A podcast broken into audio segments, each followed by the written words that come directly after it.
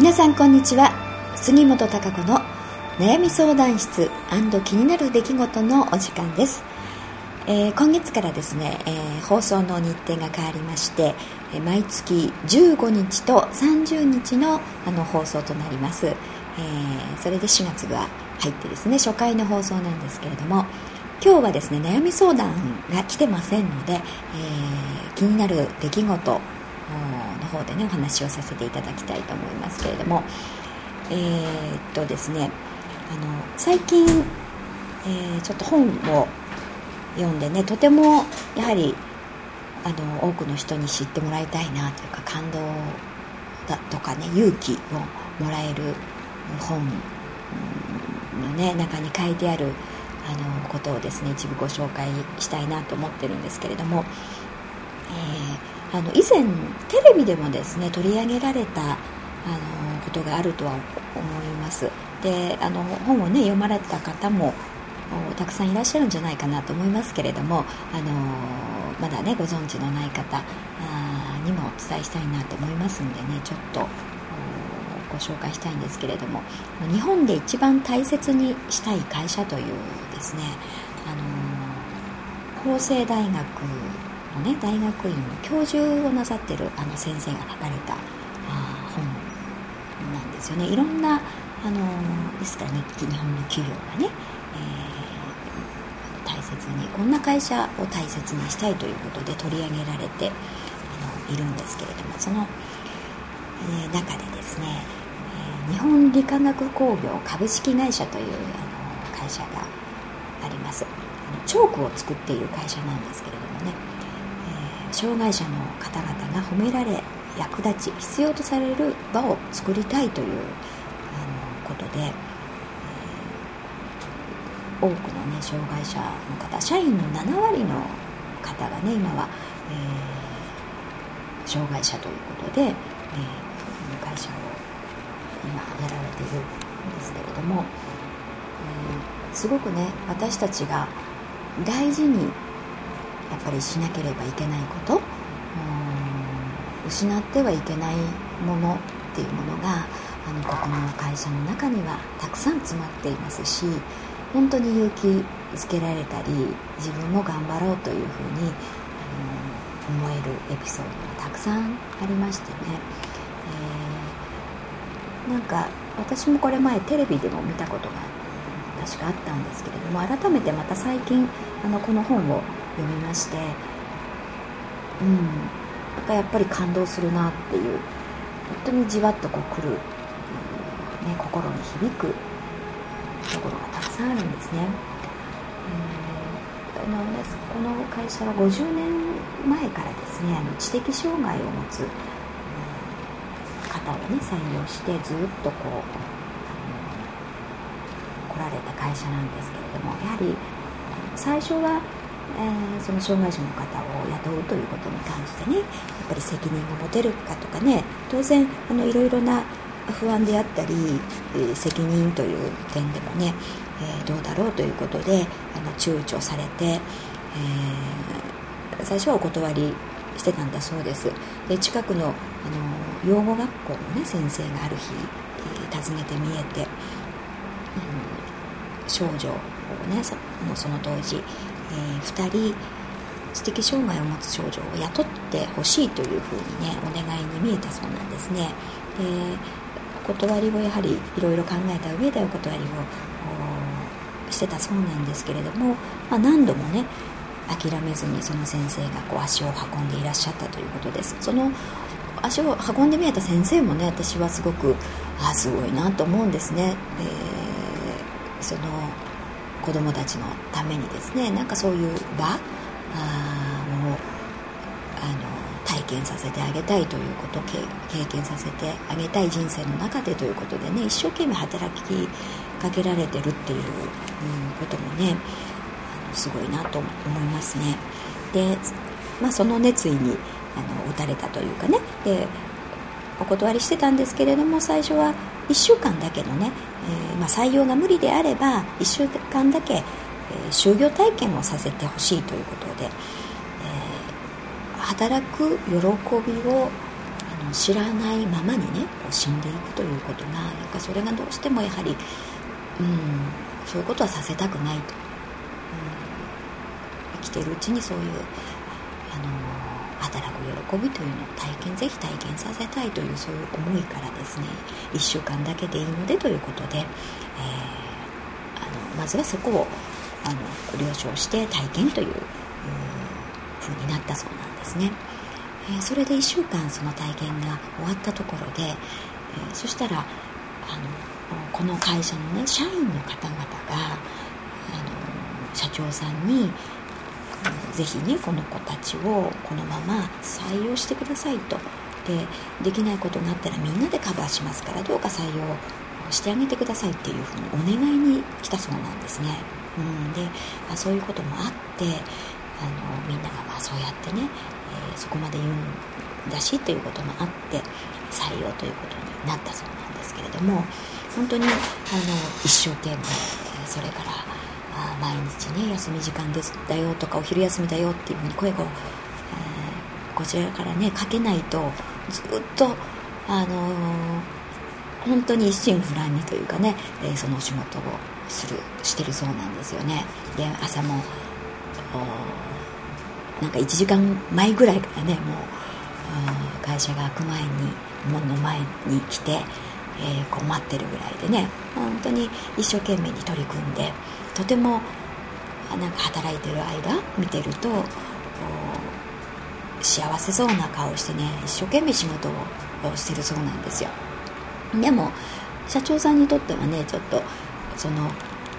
なんで、まあ、そういう施設にいてねこう楽に、まあ、好きな時間になんか好きなことをしてとかいうかわざわざ働かなくてもね、えー、施設でこういろいろね過ごしてる方が楽でいいんじゃないのかなっていうふうにこう思ったそうなんです最初のうちは、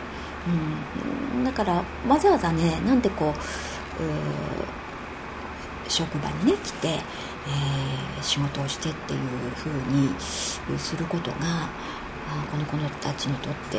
いいのかなっていうことがね不思議に思ったそうなんですね、うん、でもこうある時ねそういう疑問をこうお坊さんにこう尋ねたそうなんですよ、うん、そうすると、まあ、それはあの幸せっていうのはねやはり人間って、えー、人に愛されることとそして人に褒められること。人の役に立つこと、えー、そして人に必要とされることっていうことがやはり幸せってことじゃないですかということでね、うん、その、うん、人の役に立つこと、うん、そして人に必要とされるっていうことがねやはり働くことによって得られるその喜びというものがやはりあるんですよね、うん、ですから一概にこの幸せっていうのがまあ、何もしないでねなんか楽にしてるのがじゃあ幸せかって言ったらぱりそうじゃないんですよね。うんそれはやはりいろんなことに言えますよね。えー、じゃあ物が手に入ったから、うん、幸せかっていうと一瞬はまあねその嬉しさ満たされたというものがあるかもしれないんですけれどもやはりあのこういう人に頼りにされるとかね自分の存在感があるとか、うんそういう人とのつながりの中で自分がこう役に立っててっていうそういう喜びというものは、うん、何か物が手に入ったというだけのね喜びのね何倍も、うん、何十倍もやはり幸せ感というものが感じられるんじゃないかと思うんですよね。うん、だから何が幸せかっていうものを一瞬こうあの見失ってしまう時ってあると思うんですよね。あと、まあ、自分自身だけではなくても人に対してもそうだと思うんですよ、うん、例えば自分の子供に対してとかでもそうだと思います、うん、だから楽させてあげるというかな、うん、そういうことが幸せをもたらすというふうに勘違いしてしまうということが結構ありがちなんじゃないかと思うんですね、えー、そうではうん、そうしちゃうと得られないやっぱり喜び幸せというものが人間にとってはねやはり一番必要でそういうものを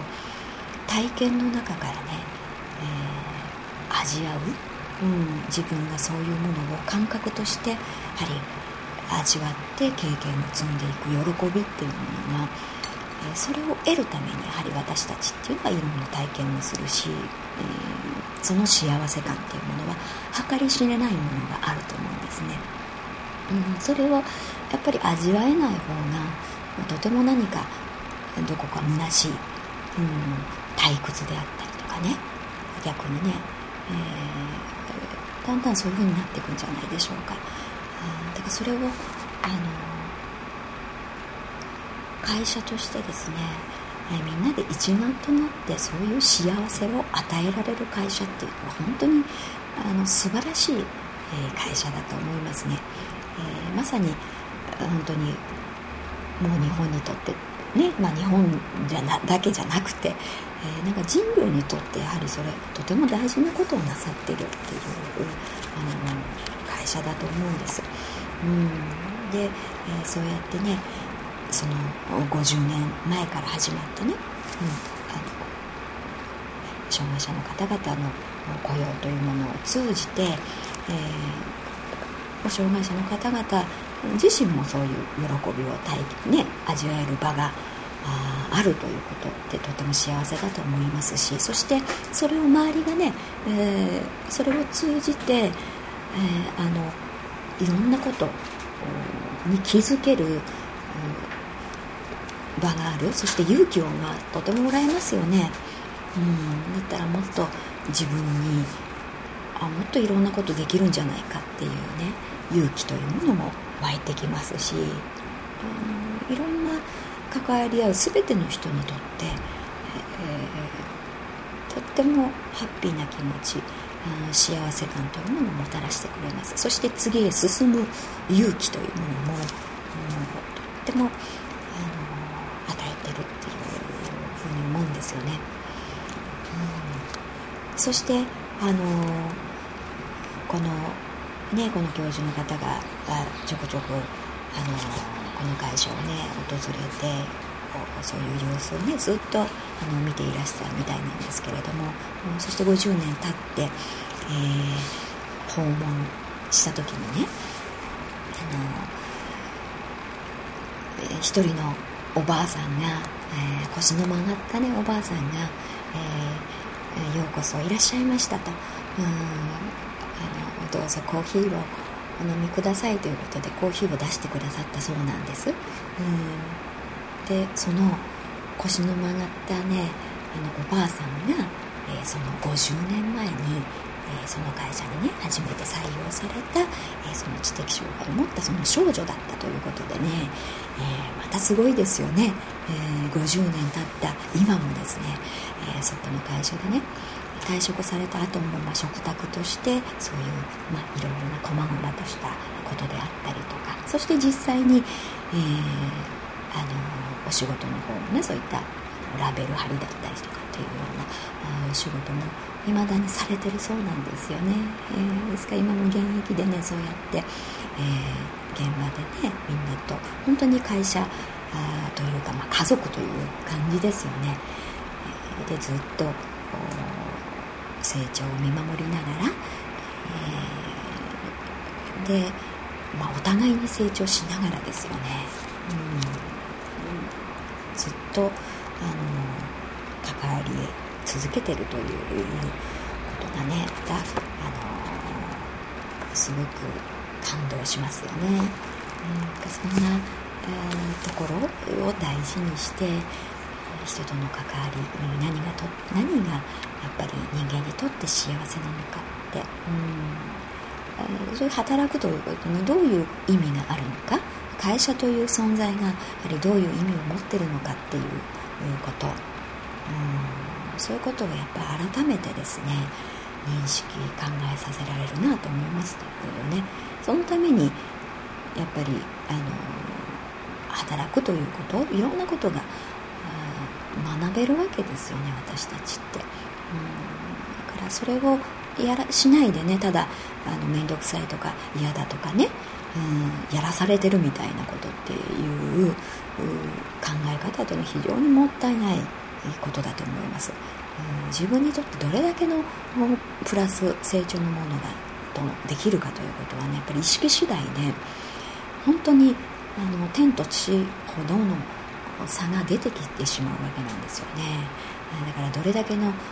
宝をねこう無視してというかうん宝にできるのにそれを自分の宝としないで見過ごしてしまうということが私たちにたくさん日常の中であるんじゃないかと思いますね、えー、ですからねあとはまあ本当この他にもねたくさんの会社がご紹介されてますのでね皆さんもあの、まあ、初めて聞いたなっていう方あのよかったらですねこの「日本で一番大切にしたい会社」という本をぜひ読んでみてください、うん、なんかあのいろんな意味でね、えー、気づきであったりとかあ自分自身のね次へ進む勇気というも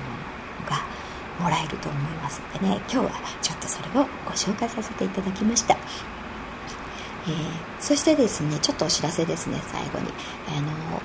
メッセージをねいつもま月2回にあの文章で、えー、ホームページなんか載せてますけれどもメルマガとしてあの配信をすることになりました。でこれあのパソコンであの配信とあと携帯でもね配信というのが開始になりましたので,、えー、でいつものに加えて臨時号ということでねいろんな配信もさせていただくっていうふうに、え、なりましたので、え、もしよろしかったらそちらの方もあの登録してみてください、えー、いろんなメッセージもお送りしたいというふうに思っております。はいそれでは、えーまた次回は今度は30日になりますかね。はいに、えお会いしたいと思います。ではまたさようなら。